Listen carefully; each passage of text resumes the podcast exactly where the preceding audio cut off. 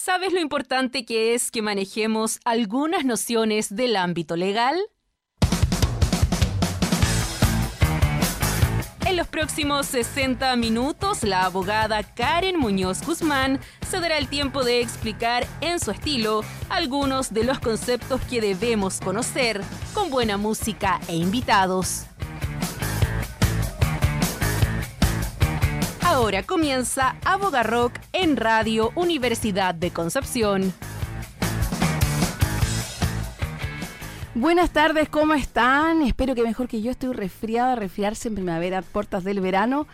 Solo pasa, yo creo que es el estrés ah, del fin de año. Y si, terminamos el año hoy día, no lleguemos al 31, ¿ah? yo no llego, no llego. Bueno, sí, pero sí el programa llega, llega. Nos quedan todavía ciertos capítulos de eh, Aboga Rock.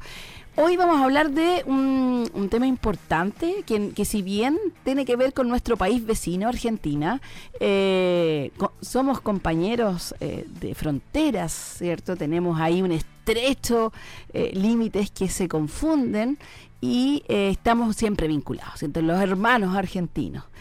Asume, asumió su nuevo presidente, Javier Milei, que vino con motosierra, dicen, en una serie de medidas. ¿Qué es lo que va a pasar? ¿Qué ha pasado esta semana? ¿Cuáles son las medidas? ¿Cuáles son las consecuencias que tenemos, em, que tienen, que podrían tener en nuestro país? Vamos a hablar de eso y mucho más hoy. Así que bienvenidos a este nuevo episodio de Boco Rock. Hoy día, mi ley y sus medidas.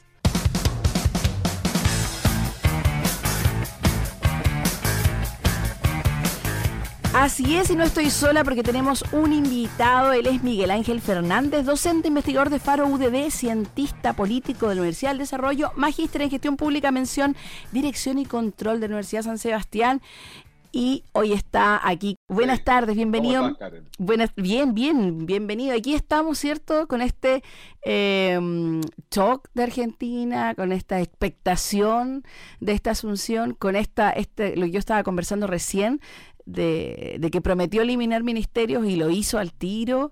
Eh, un poco cierto genera polémica, expectativa Javier Milei al otro lado de la cordillera y, hoy día, bueno, te invito a conversar un poco eh, de esto, pongamos en contexto, ¿cierto? Eh, ¿Qué ha pasado esta última semana desde la asunción del a la presidencia de Javier Milei? Mira, hay que destacar yo creo que dos cosas fundamentales. Primero, ¿no es cierto?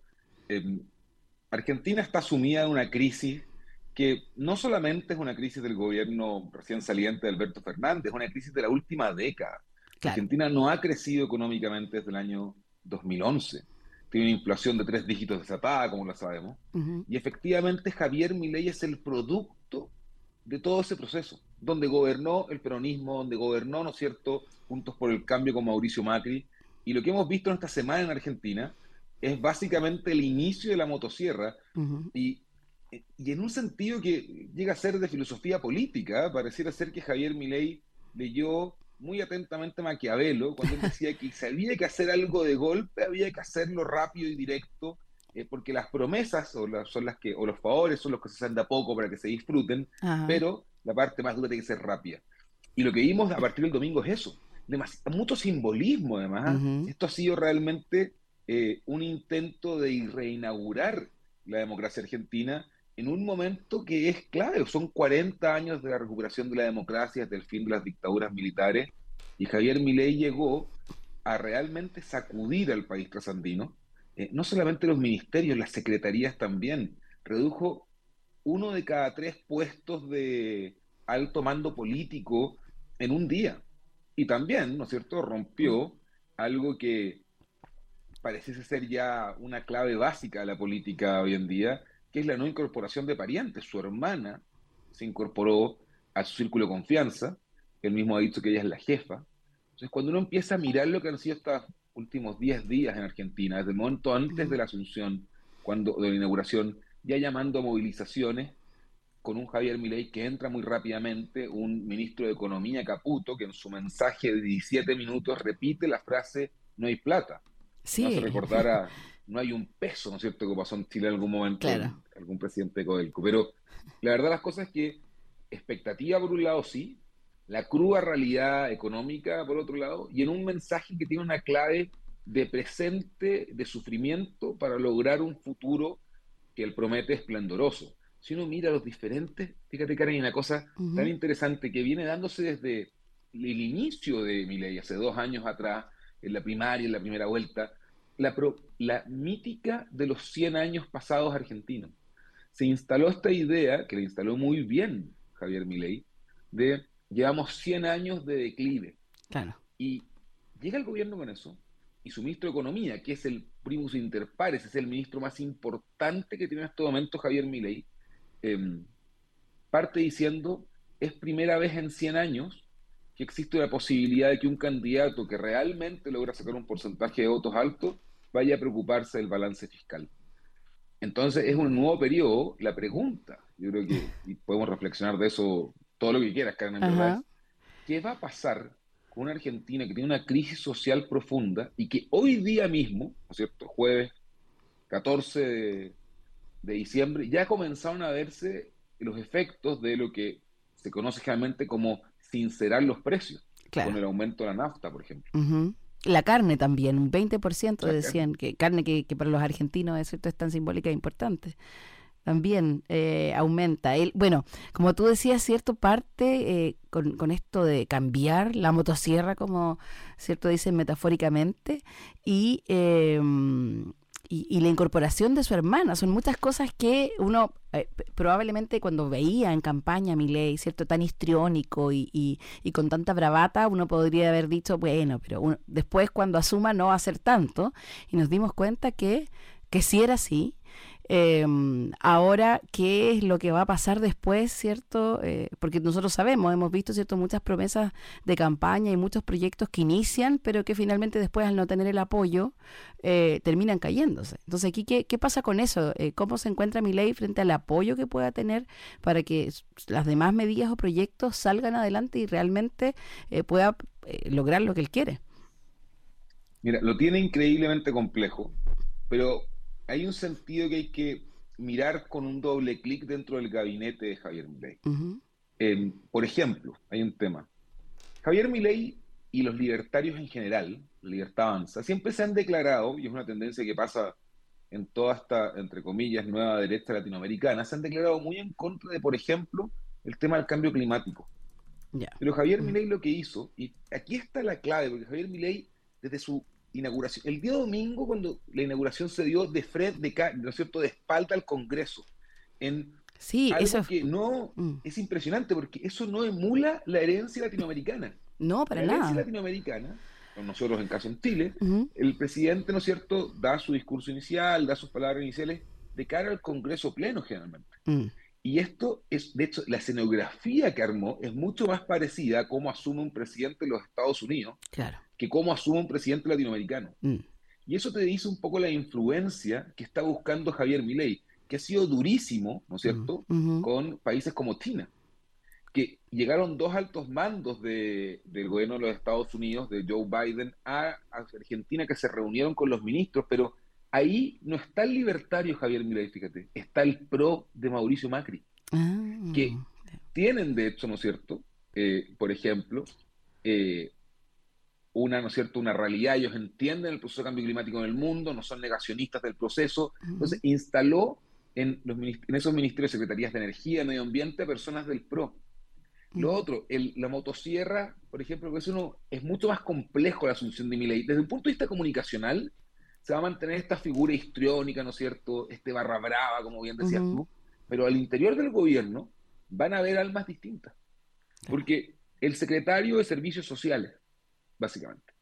Javier Milei, durante su campaña, en su periodo de dos años, ha sistemáticamente hablado de la gente que necesita el apoyo del Estado, eh, que van a tener que salir a trabajar. En su momento más histriónico, cuando era comentarista eh, de televisión, a los flojos a trabajar, llegaba a decir. Claro. Pero en la Secretaría de Servicios Sociales no puso un libertario tampoco. Puso una persona que viene de la tradición eh, de la justicia social del catolicismo. Javier Milei fue una, fue una persona que llegó, ¿no es cierto?, a denostar públicamente al Papa Francisco, una figura admirada en Argentina.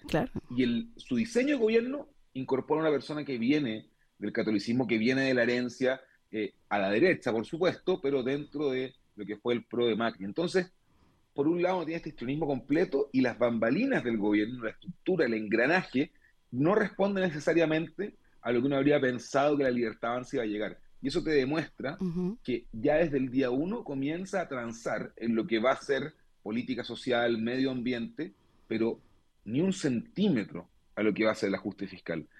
¿Y el, cuál es el problema del ajuste fiscal? Aquí hay dos problemas clave que Caputo lo, lo dejaba entrever. Primero, la disminución al mínimo de las transferencias discrecionales a las provincias. Argentina es un país federal. Sí. Eh, les va a golpear eso de que están acostumbrados a recibir ese, esa inyección de dinero.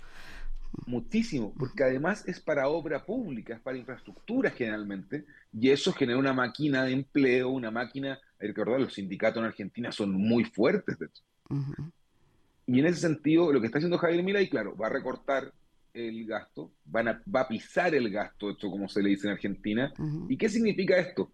Que aquí hay una cosa que, te, va a dar a entender la complejidad del primer año de Milei. Un Milei que aparte no tiene mayoría en el Congreso. Que la Libertad Avanza negoció mal las plazas en la Cámara.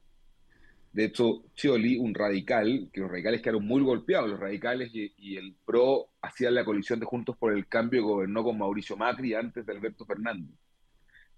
Y quedaron muy golpeados porque en el fondo perdieron senaturías a costa de Libertad Avanza, perdieron espacios en, en la Cámara Baja, y terminan haciendo un diseño que todo depende de los radicales si mi ley va a poder aprobar o no algo como decretos de emergencia, por ejemplo. Entonces, la entrada de mi ley, por mucha fuerza mediática que tiene y que nos tiene a todos conversando de ello, políticamente aterrizó con una pata en el pro de Mauricio Macri y con un error de inicio en la configuración de las, las bancas en el nuevo Congreso, en los cargos, presidente de comisión, por ejemplo, etcétera, que puede que se le haga más difícil gobernar de lo que uno ya cree que va a ser. Ya, claro. O sea, para afuera comunicacionalmente, ¿cierto? Él ahí sigue fuerte, ¿cierto? Y extremo, pero no le queda otra que, eh, que por dentro, ¿cierto? Empezar a ceder de a poco. Eh, está difícil, está, está difícil. Ya vimos acá, ¿cierto? Eh, pasa, pasó algo parecido con el presidente Boric, ¿cierto? Se propusieron cosas, eh, pero que dependían de esta reforma tributaria que finalmente se cae y, y, y, no, y no se puede cumplir. Entonces, puede ser que él se encuentre con situaciones parecidas. Sí, y mira, aquí hay una clave que tanto al gobierno del presidente Boric ahora como al gobierno de Milei le va a ocurrir. cuando los congresos están fragmentados, hoy en día el Congreso argentino no tiene tres fuerzas que uno podría pensar, los peronismos justicialistas, Puntos por el Cambio, Libertad Avanza, sino que ya son siete, ocho, nueve facciones al interior del Congreso entre uno podría decir la izquierda más dura peronista, los peronistas más de centro, los radicales partidos en dos, el pro partido en dos, la libertad avanza y un grupo de la libertad avanza que dijo que no iba a gobernar con Milei después de que salió con él. Porque mm. Milei se había vendido a la casta al hacer el pacto con Mauricio Macri. Claro. Entonces, en Chile también tenemos un Congreso con 21 partidos que hace muy difícil la negociación de cualquier ministro eh, frente al Congreso y es algo que al presidente Boric efectivamente le afectó. O sea, los votos de la reforma tributaria que se le cayó, que era el corazón de su programa de política social, se caen no por la derecha, que sabíamos siempre que iba a votar en contra, se caen por la descoordinación en el interior de los propios partidos que podían apoyarlo. Claro. Y esto es una máxima que ocurre en Latinoamérica generalmente,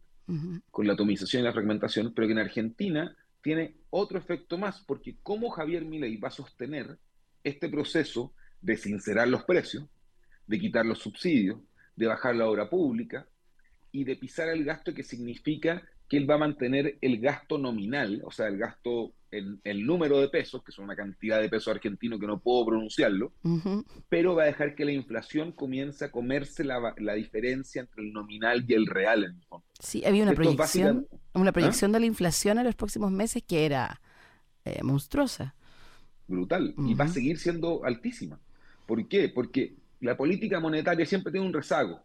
De hecho, la inflación, por ejemplo, que heredó inicialmente el gobierno del presidente Boric, todavía era efecto de las políticas del gobierno anterior. Claro. Y ese efecto es entre 12 y 18 meses. Entonces, Javier Milei puede efectivamente intentar mantener un balance fiscal, pero eso no significa que en el corto plazo vaya a controlar una inflación de tres dígitos y que va subiendo una tasa de velocidad del 30-40% mensual. Y además de eso, quitando los subsidios y sincerando precios en áreas que son muy complicadas, tú, decías, el precio de la carne, la alimentación, los combustibles, que al final del día también terminan afectando la alimentación, los insumos médicos. Argentina tiene una crisis gigantesca de insumos en los hospitales. Y esa crisis es porque no, no había actualización de precios, por ende no pueden los hospitales comprar las gasas, los medicamentos, los insumos que necesitan.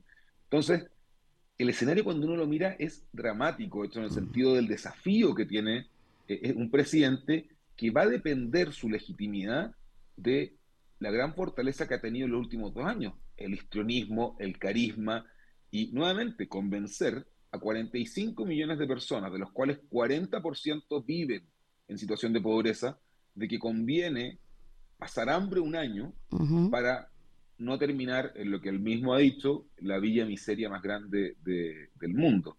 Entonces, con tanta expectativa, efectivamente, Karen, la pregunta, y que es una pregunta de difícil respuesta, es ¿cuánto tiempo el pueblo argentino va a aguantar vivir al 3 y al 4 en el puente chileno? Claro.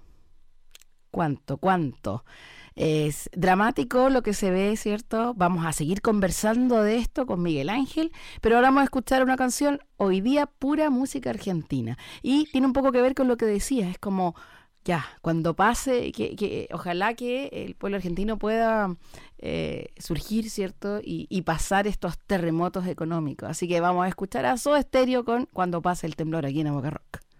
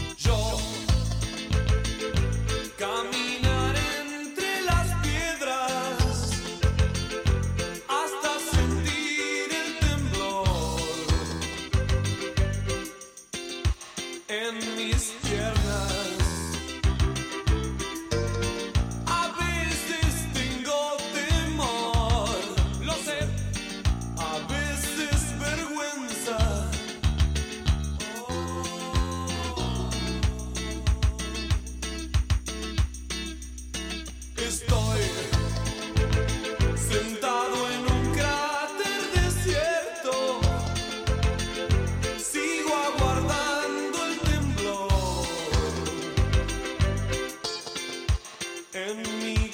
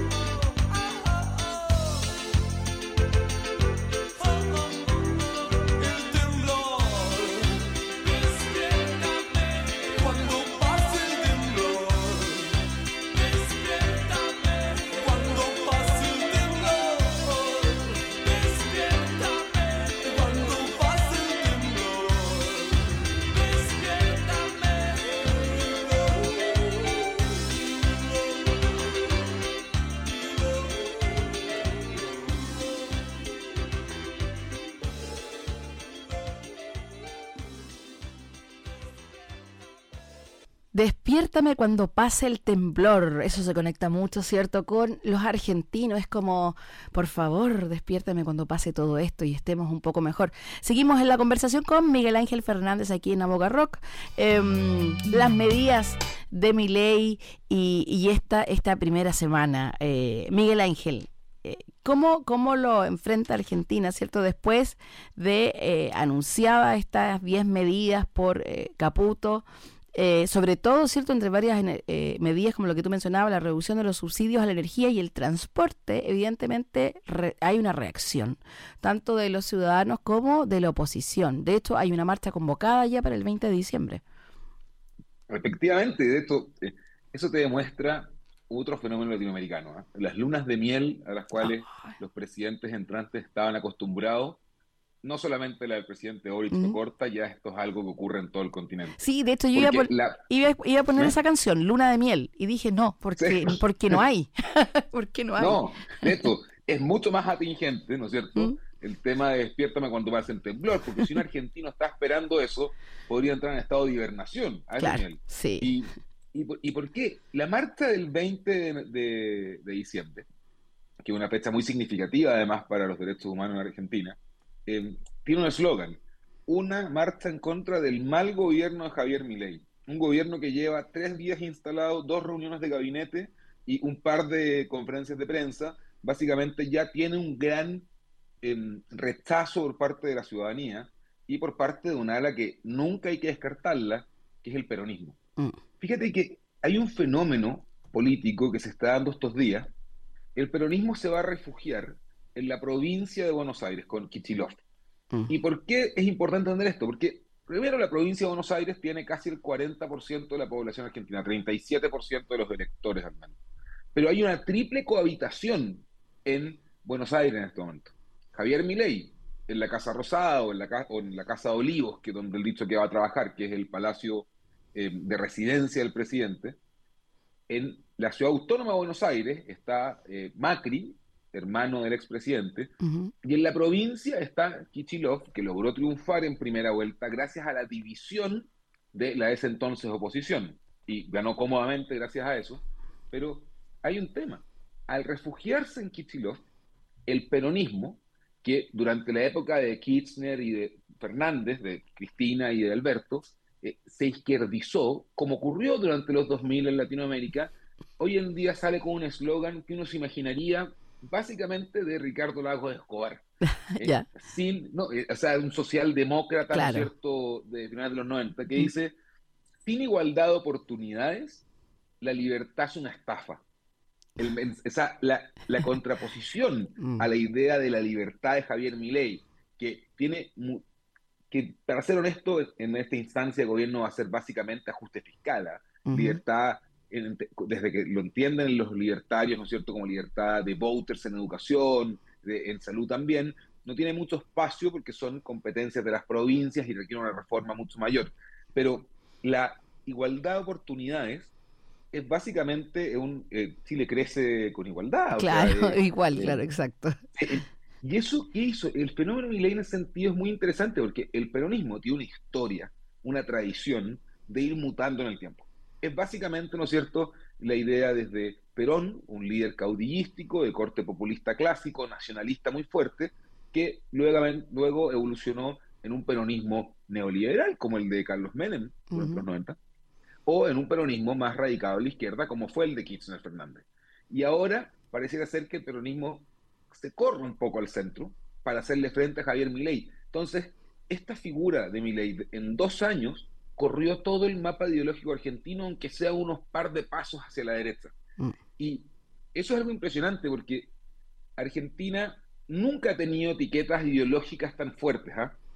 No tenemos un partido socialista como el chileno mm. que ya va a cumplir casi 100 años, ¿no es cierto? Tenemos un partido comunista que también, con excepción de los momentos donde estuvo proscrito, la dictadura, eh, es de larga data. Pero Argentina tiene este vaivén rápido, ¿no es cierto?, de partidos y que hoy en día está sufriendo eso. Pero ahí vienen dos temas. Uno, el rol de los sindicatos, ¿no es cierto? Y el rol de la movilización social con los piqueteros, que se llama, que ya tuvieron una protesta antes de que asumiera Javier Milei, y el mismo día. los piqueteros ya estaban, ¿no es cierto?, tomándose ciertas calles de la 9 de julio. Y eso te demuestra que Javier Milei, cualquier movimiento que haga, estos 10, ¿no es cierto?, o 12 eh, principios de política fiscal que toma Caputo, eh, ¿van a tener una respuesta? Sí, y van a tener una respuesta rápida. Y ahí viene la tensión de Javier. La real tensión yo creo que va a depender gran parte del éxito del gobierno. Si comienzan a tener movilizaciones masivas, Javier Milei ha sido muy honesto, esto no son mis palabras, son las de él.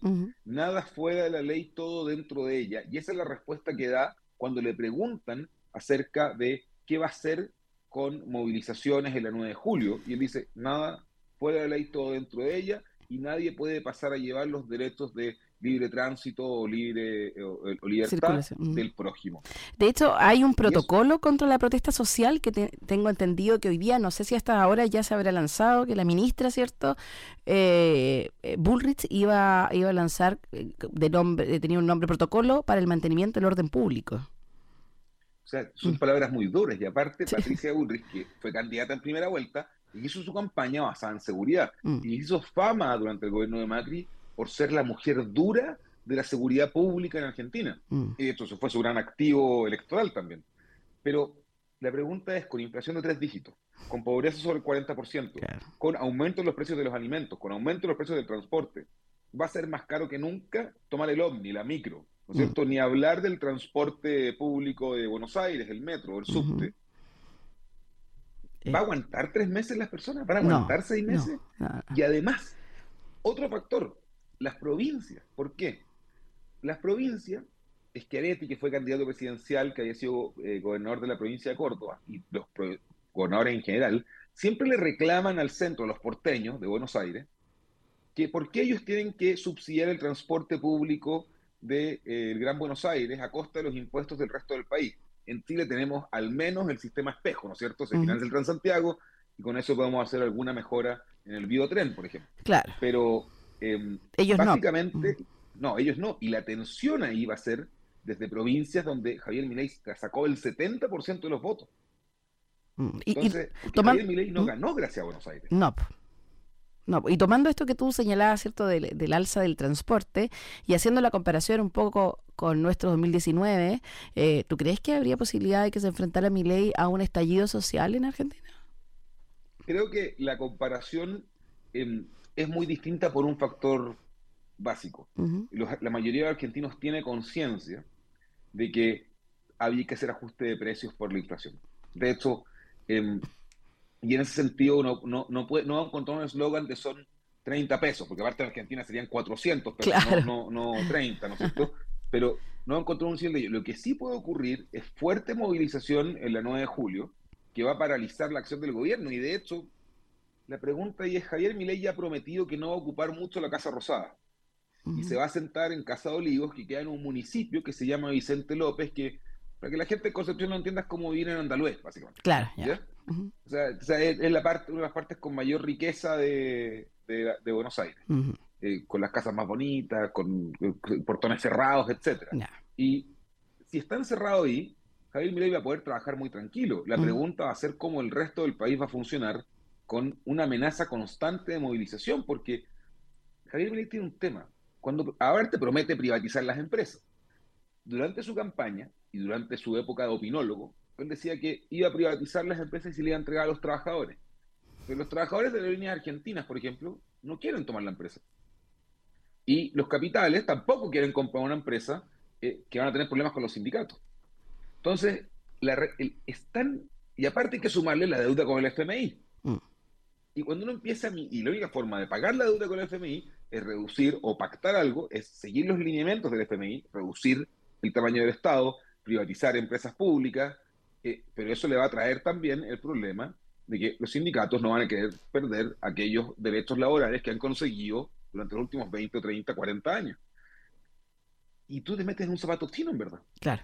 Entonces, uno, no hay luna de miel. Dos, las movilizaciones ya partieron.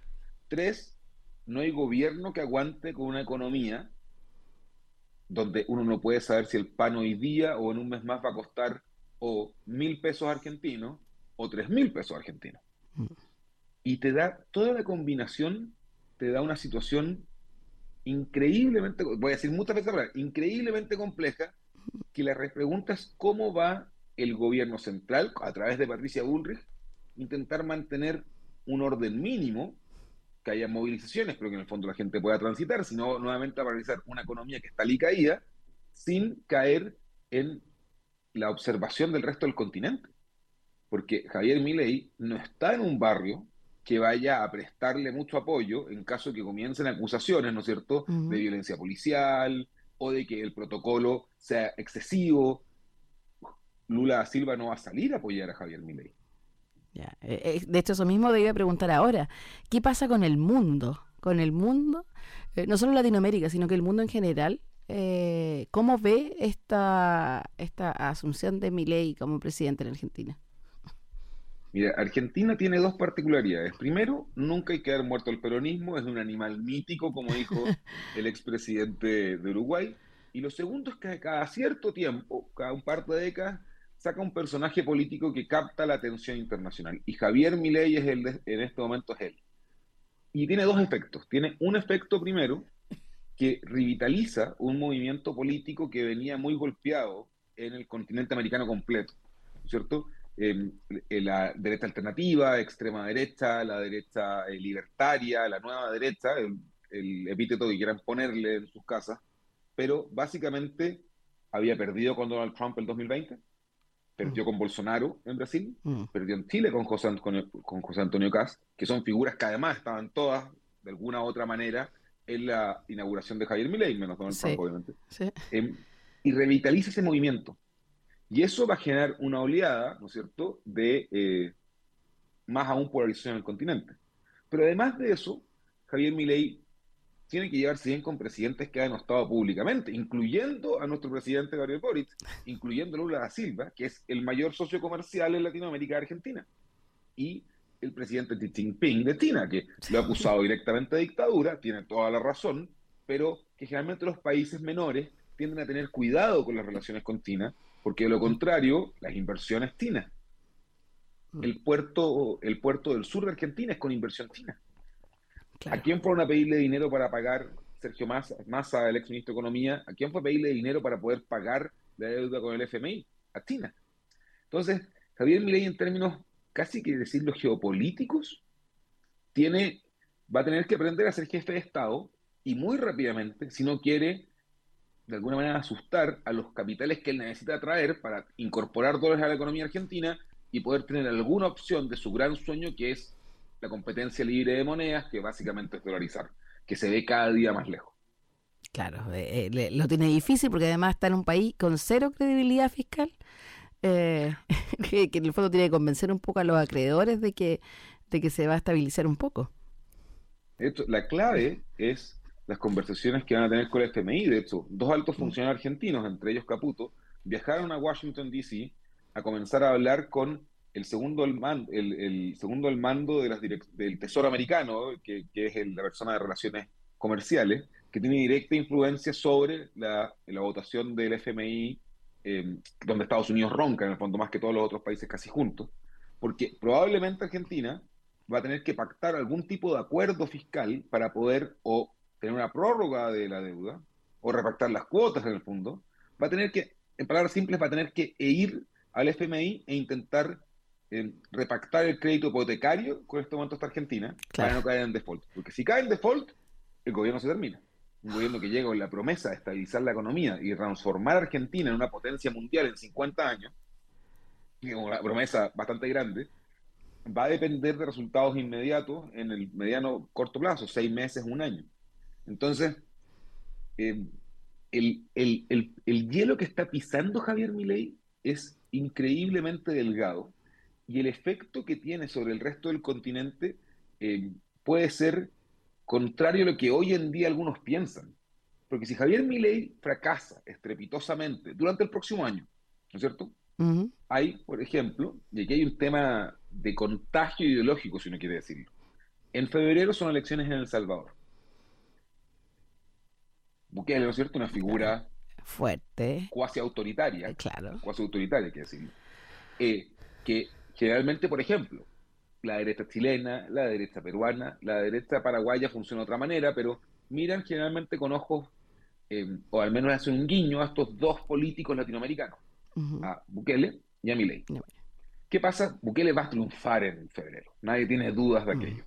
O sea, no, va a haber segunda vuelta probablemente. Va a ganar eh, con amplia mayoría. Pero si Milei fracasa en el primer año, ¿cuál va a ser el modelo a seguir, por ejemplo, para las elecciones chilenas del 2025? Y ahí uno ve la importancia de este mundo hiperglobalizado, hiperconectado, donde, no por qué decirlo, pero gana Javier Milei y hay un senador de color, de un color, ¿no es cierto?, cuyo nombre es un color, que va a fundar un nuevo partido, el Partido Libertario de Chile. Sí. Ese es el nivel de impacto que tiene una figura como Javier Milei. Influencer. En Europa, exactamente. De hecho, y vivimos en el mundo del influencer político de YouTube. Claro. ¿De dónde surge Javier Milei? ¿Por qué es tan famoso entre los jóvenes? Viralizado. Mm. Exactamente. La cámpora, la juventud, el peronismo, ni siquiera estaba con Sergio Massa. Y la gran masa de movilización que tuvo Javier Milei, que cuando iba a hacer sus rallies en provincias era realmente impresionante la cantidad de gente que movía. Para una política hoy en día que se mueve más por Twitter, mm. Javier Milei era capaz de llenar estadios. Una figura cuasi mesiánica. Claro, increíble. Y en el fondo, esa fortaleza joven la sacó de la viralización de redes sociales. La política de YouTube encontró en Latinoamérica su mejor postor en Javier Milei. Ahora, eh, eso es parte de los fenómenos que ocurren, ¿no es cierto? En Chile también tuvimos una movilización joven muy grande que llevó a Gabriel Boric al gobierno. Claro. Pero, em, pero claro, cada país es distinto, porque además Javier Milei representó la rebeldía frente a un sistema. Mm. Y, bueno, con ojos eh, bastante amorosos, diría yo, efectivamente Javier Milei va a tener una influencia importante sobre los liderazgos políticos latinoamericanos eh, y está en sintonía con algunos movimientos en Europa que están ocurriendo, ¿no es cierto? De populismos de derecha nacionalistas eh, que están reaccionando frente a un mundo que la globalización y la interdependencia nada lo puede parar, básicamente. Increíble, ¿cierto? Eh, eh, interesante el panorama eh, desde el punto de perspectiva político, ¿cierto? sin dejar de decir que es lamentable las consecuencias que tiene en el pueblo argentino. Vamos a seguir conversando con esto con Miguel Ángel, pero vamos a ir a música y esta vez la canción que el invitado eligió. Porque hoy día pura música argentina, Miguel Ángel, cuéntanos qué vamos a escuchar y por qué elegiste esa canción. Mira, vamos a partir. Esto es Charlie García demoliendo tele, lo más cercano a la motosierra eh, de Miley, pero además que parte con una frase para conmemorar 40 años de Argentina, mm. porque parte diciendo: Yo que nací con Videla, yo que nací sin poder. Así creo que va absolutamente ad hoc, no solamente con la llegada de Javier Milei, sino que además con la celebración de 40 años de democracia en el país trasandino. Así es, entonces nos quedamos con Charlie García demoliendo teles, aquí en Amor Rock.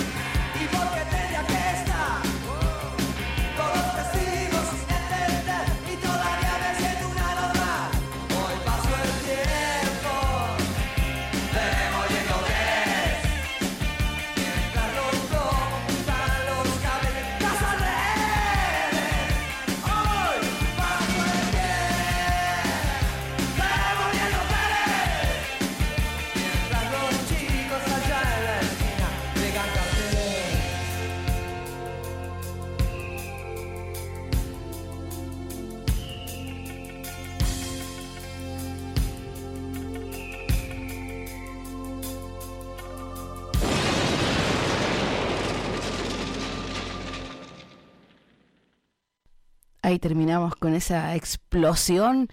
Eh, la canción de Charlie García. Eligió el invitado. Estamos con Miguel Ángel Fernández hablando de Miley y toda esta película. Parece película, ¿ah? parece como una película. Eh, ni en los mejores guionistas tal vez hubieran creado esta, esta historia. Eh, Miguel Ángel, em, seguimos con, con esta conversación, pero ahora traigámosla un poco a nuestro país. Somos vecinos, eh, tenemos ahí una estrecha relación fronteriza, eh, los hermanos argentinos, y además, eso por un lado, ¿cierto? Como gobierno tiene que haber algún efecto, y por otro lado, estos viajes, yo vi titulares ahí que decían fin del turismo de compra para los chilenos en Argentina. Cuenta un poco qué pasa con la relación de Chile con esta, este nuevo cambio de gobierno. Vamos a partir con la real política y después terminamos con la parte, eh, ¿no es cierto?, más amable de la conversación. Pero Fíjate que el efecto fue inmediato. Primero, Argentina es la plaza diplomática más importante que tiene Chile. De hecho, en el pasado, ¿no es cierto? Por ejemplo, José Manuel Balmacea, presidente hace más de 100 años atrás, fue embajador y logró muy buenos resultados cuando fue embajador durante la Guerra del Pacífico. Pero, además de eso, hay ciertos conflictos limítrofes latentes con Argentina. Campos de Hielo Sur, por ejemplo. Y lo que hace el gobierno del presidente Boric que yo creo que fue una estrategia muy adecuada y que tuvo un poco de suerte, porque imagínense un gobierno Javier Milei con eh, la embajadora eh, Figueroa en ese momento, que vuelve a Chile, ¿no es cierto?, para su cargo en el, Partido Comunista. Y manda en este momento a Viera Gallo, un político de fuste, eh, de la época de la concertación, de, que es la época de amplitud de relaciones internacionales y comerciales de Chile durante los 90 y los 2000. Entonces, el gobierno reaccionó rápidamente enviando un político que va a saber manejar los tiempos de un gobierno entrante. Creo que en ese sentido eso es una, eh, fue una muy buena táctica del ministro de Relaciones Exteriores, no puedo decir su apellido porque me equivoco siempre, Van Claven, pero fue equivocado, y el presidente Boric. ¿Y qué viene de ahí en la relación? Sabemos que Javier Milei no tiene, bajo ningún punto, una buena opinión del presidente Boric. No, amigos eh, no son, ni van a ser no van a ser nunca, amigos. O sea, no vamos a ver al presidente Boric eh, intercambiando vinilos, ¿no es cierto? Claro. el presidente Milei. O tomando una cerveza, como. no, eso no lo vamos a ver. Lo que sí podemos esperar es que se mantenga una relación diplomática eh, que fluya de manera natural, con además una oportunidad para Chile. Si Argentina abre sus mercados, Argentina es un, es un país que tiene altas barreras de proteccionismo, pero además se abre a aumentar la exportación de la zona de Mendoza, de, ¿no es cierto? Eh, puede tener una oportunidad Chile para aprovechar de alguna manera económicamente eh, la liberalización de la economía argentina. En el sur no va a ocurrir tanto porque zonas como Tierra del Fuego van a vivir de ese proteccionismo especial, de lo contrario básicamente no tienen producción eh, industrial. Pero hay una oportunidad en términos de relaciones comerciales, sí la hay. Y en términos de política más dura, lo que va a haber va a ser una relación tensa en términos personales, pero que uno esperaría. Y yo creo que, lo, digo, lo repito, no, el movimiento que hizo el gobierno con el nuevo embajador fue una muy buena táctica para mantener relaciones de jefatura de Estado. Claro. Además, es poco probable que Javier Milei ponga el foco en Chile. Javier Milei va a poner por un tema ideológico, por un tema pragmático, va a poner el, el foco en Estados Unidos, va a poner el foco incluso en Brasil, antes que en Chile. En ese sentido, uno podría esperar que si no se le arranca la motosierra a Javier Milei, no deberíamos tener una relación tensa entre el presidente Boris y el presidente Milei. Y creo que eso es clave para, de alguna manera, eh, porque siempre está esta pregunta, ¿no es cierto? ¿Qué mm. va a pasar con Chile ahora que tenemos dos presidentes diametralmente opuestos y con un presidente em, argentino que ha llamado a que la gente tiene que deshacerse del presidente claro, ejercicio? O sea, pues, Amigos no van a ser, no, van a intercambiarse la placa de Charlie García, no va a pasar nada de eso, eh, pero sí uno esperaría que las relaciones diplomáticas se mantengan porque no solamente es una plaza importante, sino que hay muchísimos chilenos que viven en Argentina y muchísimos argentinos que viven en Chile. Ya. O sea, si mi ley aprende, como tú decías, a ser jefe de Estado, debería mantenerse esta tensa calma por conveniencia mutua, en el fondo. Exactamente. Eh, mm. me gusta ese concepto, una tensa calma donde la clave es que ni el gobierno de Chile ni el gobierno de Argentina opinen sobre política contingente uno del otro. Claro. Porque si llega a ocurrir un error de esos, la relación se va a tensionar de verdad. Mm. No, y, no es la idea. Bueno, esperemos, ¿cierto?, que como va a estar enfocado en, lo económico, no se meten en otras cosas ni tampoco en las fronteras, porque eh, para no tener que parar los carros, no es que del Reino Unido lo felicitaron, pero dijeron, ojo, que lo de las Malvinas se queda ahí. No, y eso, y eso es un temón para Javier Milei, porque mm. eh, si uno me tocó ir a ver la primera vuelta en Argentina, me tocó ir un par de veces este año a Buenos Aires y uno va por el subte, por el metro y se da cuenta que dice las Malvinas son argentinas. Sí. Es un tema nacionalista absoluto. Javier Milei, por mucho que en los debates ocurrió, diga que ve como figura a Margaret Thatcher, mm. ella es una personaje político non grata en Argentina. Claro, no. Eh, o sea, uno no puede hablar en Argentina de Margaret Thatcher y hablar bien de ella. No, no. Y en ese sentido, probablemente lo que va a ocurrir es que Javier Milei no va a innovar en ese sentido. Mm. Ahora, como es la política y como es la política argentina, van a intentar, si es que da entrevistas, si es que da puntos de prensa, que, Javier, que Milei toque el palito, en el fondo se equivoque y abra esos espacios que le van a traer eh, muchos problemas de opinión pública al menos. Eh, pero probablemente, y Javier Milei va a estar obligado a salir a la opinión pública si su gobierno comienza a tener problemas, porque uno dice, sí, redujo los ministerios de 18 a 9, pero significa que ya no tienes 18 posibles voceros o 18 mm. posibles fusibles. Tienes 9. 9 más claro. Entonces, el riesgo que toma Javier Milei con esto que no habíamos conversado, porque es interesante pensando también en el riesgo internacional. Si el ministro de Relaciones Exteriores de Javier Milei comete un error el costo para el gobierno es perder al 12% de su gabinete. Claro. Y es una cosa, y en Chile siempre, uno lo sabe, cuando llega un gobierno nuevo, tiene algunas apuestas que se le llaman ministros fusibles, que básicamente el primer error para afuera. Em, pero Javier Milei no tiene ese espacio. No, no puede. Entonces jugó un all-in, como se llama en póker. O sea, realmente puso todas las carnes a la parrilla inmediatamente con ajuste y eso va a obligarlo a, ocuparse de Argentina internamente. Y eso esperaría que las relaciones con Chile fueran de tensa calma, como tú muy bien dijiste. Claro, porque está ocupado en otras cosas. Ya, esperemos que así sea. Y otra cosa, ¿cierto? Eh, como para ir finalizando, y se ha hablado mucho de esto del turismo de compras de los chilenos y que nosotros íbamos a, gastar la plata ya y a comprar y a, quitarles un poco, ¿cierto?, su abastecimiento. Y ahora anuncian que se acaba. Fin de las compras, del turismo de compras. ¿Están así? Mira, en el corto plazo va a seguir siendo muy conveniente ir a comprar a Argentina. Y en algunas cosas va a ser siempre eh, conveniente, mientras se mantenga alta inflación. El problema va a ser que durante los próximos meses, la actualización de precios en Argentina va a ser muy rápida.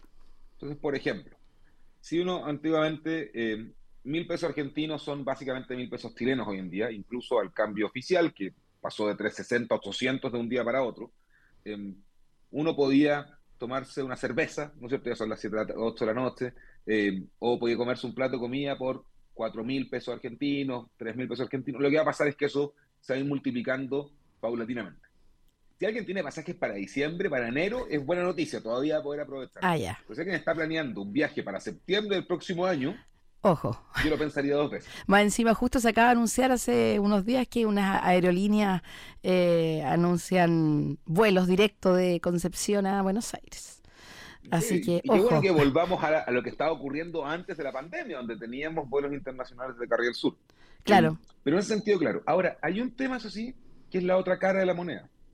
Eh, zonas costeras, La Serena, Viña del Mar, ¿no es cierto? La zona del sur de Chile, Osorno, hasta cierto punto también la costa de Concepción o en invierno puede ser uh la región del Ñuble, siempre se vieron muy beneficiadas de los turistas argentinos. Claro, Entonces, es verdad. Quizás perdemos la capacidad de Argentina tan barato como estaba, pero también, si Argentina le da bien y Javier Milei tiene relativamente éxito en controlar la inflación y devolver el crecimiento económico a Argentina, nosotros también vamos a sacar la parte buena. Y yo no, no quiero ser no quiero ser nacionalista con esto, pero quizás de repente que a los hermanos argentinos les vaya bien, le conviene al turismo y a la economía local que temporada tras temporada van diciendo que no les está yendo tan bien. Entonces, una por otra, básicamente. Yo, creo que la gente que va a viajar los próximos tres meses todavía se va a encontrar con un buen plato de bife chorizo, todavía poder tomar un buen Malbec a un precio que en Concepción ni en la Plaza Perú lo encuentras. Exacto, muy bien. y la referencia penquista, muy bien. Yo soy penquista. Usted de Conce, ah, se nota, se nota, ¿ve? Por eso. Oye, Miguel Ángel, excelente conversación hemos tenido, te agradezco. Es increíble cómo se pasa el programa, está súper entretenido y dan ganas de seguir hablando. pero pero muchas gracias. No, agradecer a ti, Karen, eh, la invitación, en verdad. Muy entretenida la conversación, muy entretenido el programa. Yo ya lo conocía, para ser honesto, porque no solamente soy de Concepción, sino que me crié ahí en el barrio, así que eh, escuchando Charlie García, también los pibes pegamos algunos carteles. Ah, excelente, vecino y penquista. Miguel Ángel agradecido y súper invitado a otro episodio, ¿cierto? Para hablar de este u otros temas, ¿cierto? De, de, política. Y nos vamos a ir con música, te cuento. Vamos a seguir escuchando y esto es porque hablamos de harto, pero hay algunas cosas que mejor no hablar. Así que nos vamos a quedar con sumo y mejor no hablar de ciertas cosas. Yo me despido de todos quienes estuvieron en sintonía y les recuerdo que este domingo tenemos programa especial de Boca Rock porque hay que ir a votar, ¿se acuerdan? Es obligatorio, hay un plebiscito, constitución, sí, por eso hay que ir a votar. Nosotros vamos a estar aquí a las 11 de la mañana con panelistas hablando de eso. Así que eh, me vuelvo a despedir de ti, Miguel Ángel. Y Muchas bueno. gracias, Karen. Muy agradecido por la invitación. No, gracias a ti. saludo a todos. Buena tarde en Concepción. Gracias, gracias. Así que nos quedamos con sumo y me despido. Chao.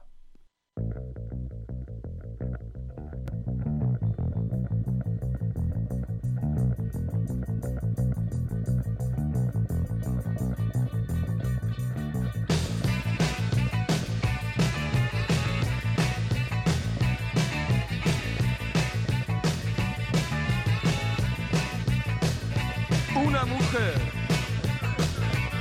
una mujer atrás, una mujer atrás de un vidrio empañado.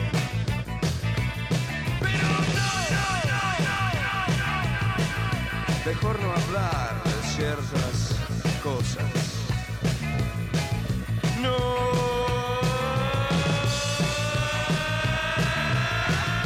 Mejor no hablar de ciertas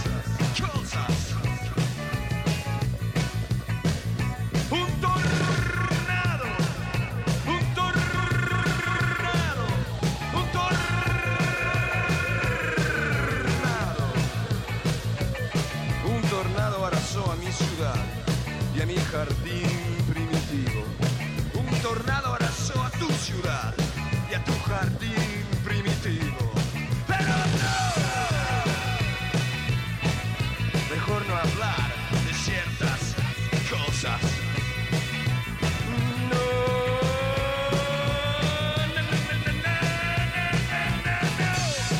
hablar de ciertas cosas. Yo,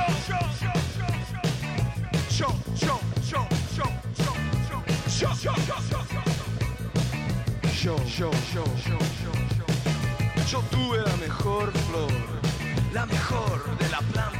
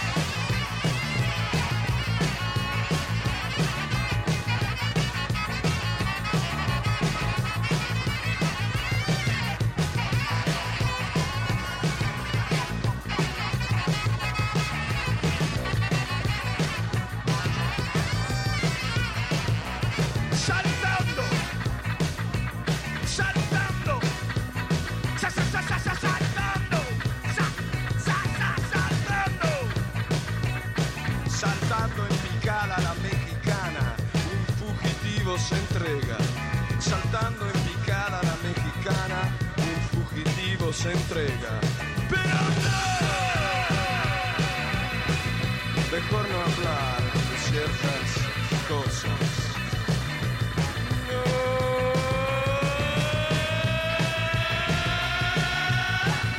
Mejor no hablar de ciertas cosas.